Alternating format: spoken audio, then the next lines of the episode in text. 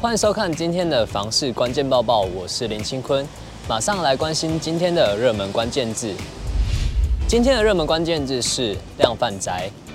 住在量贩店附近，生活采买超级方便，可以满足一次性消费，来降低外出的几率，因而成为不少人购物首选。根据新北市二零二二年第二季不动产市场季报，汇整新北市基地面积大于三千坪、有独立基地的独栋卖场，周围七百公尺内住宅的成交均价与成交量数据显示，新北交易最热络量贩宅为家乐福淡新店，共计四千七百七十八件，主要集中在淡海新市镇周边。第二名为家乐福新店店，共计一千零六件，主要集中在宝桥路、中心路二段及北新路二段捷运七张站周边。第三、四名则分别为好事多综合店，共九百一十八件，与爱买南雅店共七百零四件。第五至九名则低于五百件交易，依序为爱买三重店共三百九十九件，家乐福树林店共两百七十一件，好事多新庄店共一百零九件，大润发土城店共一百件。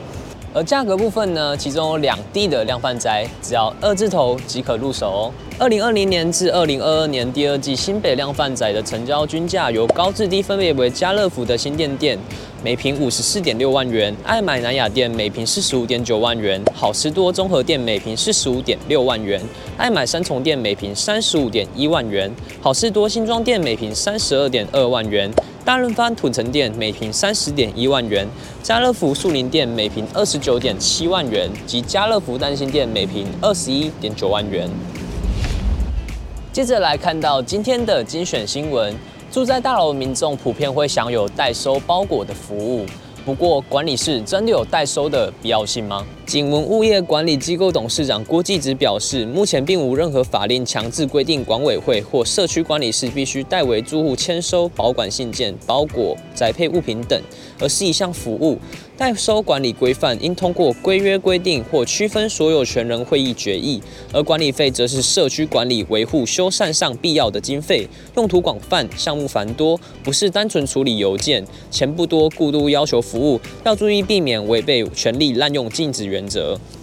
接着来看到台北车站的忠孝西路已进行机车多年，而今日传出即将开放的消息。台北车站前的忠孝西路自一九七八年起已经进行机车四十四年了。经过交通局广泛采纳民间意见，积极研商讨论后，于十二月二日宣布，自十四日起，忠孝西路将开放机车通行。不过，因该路段公车进出站易与机车混流交织，基于行车考量安全，故仅于夜间二三点至翌日上午六点开放外侧两车道供机车行驶。最后，我们来关注到新医院北门分院变身长照中心，荣获公共工程金质奖的消息。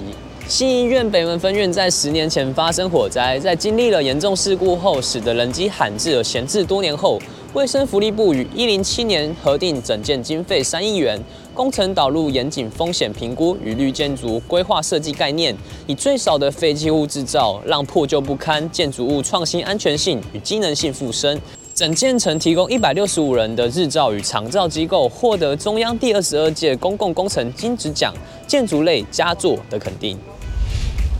今天的买房卖房，我想问有网友提到了有关贷款的问题。原 PO 提问：若预收屋总价一千四百万，年纪三十八岁，月薪十万，贷款八成三十年贷款贷得过吗？户头余额建议要有多少呢？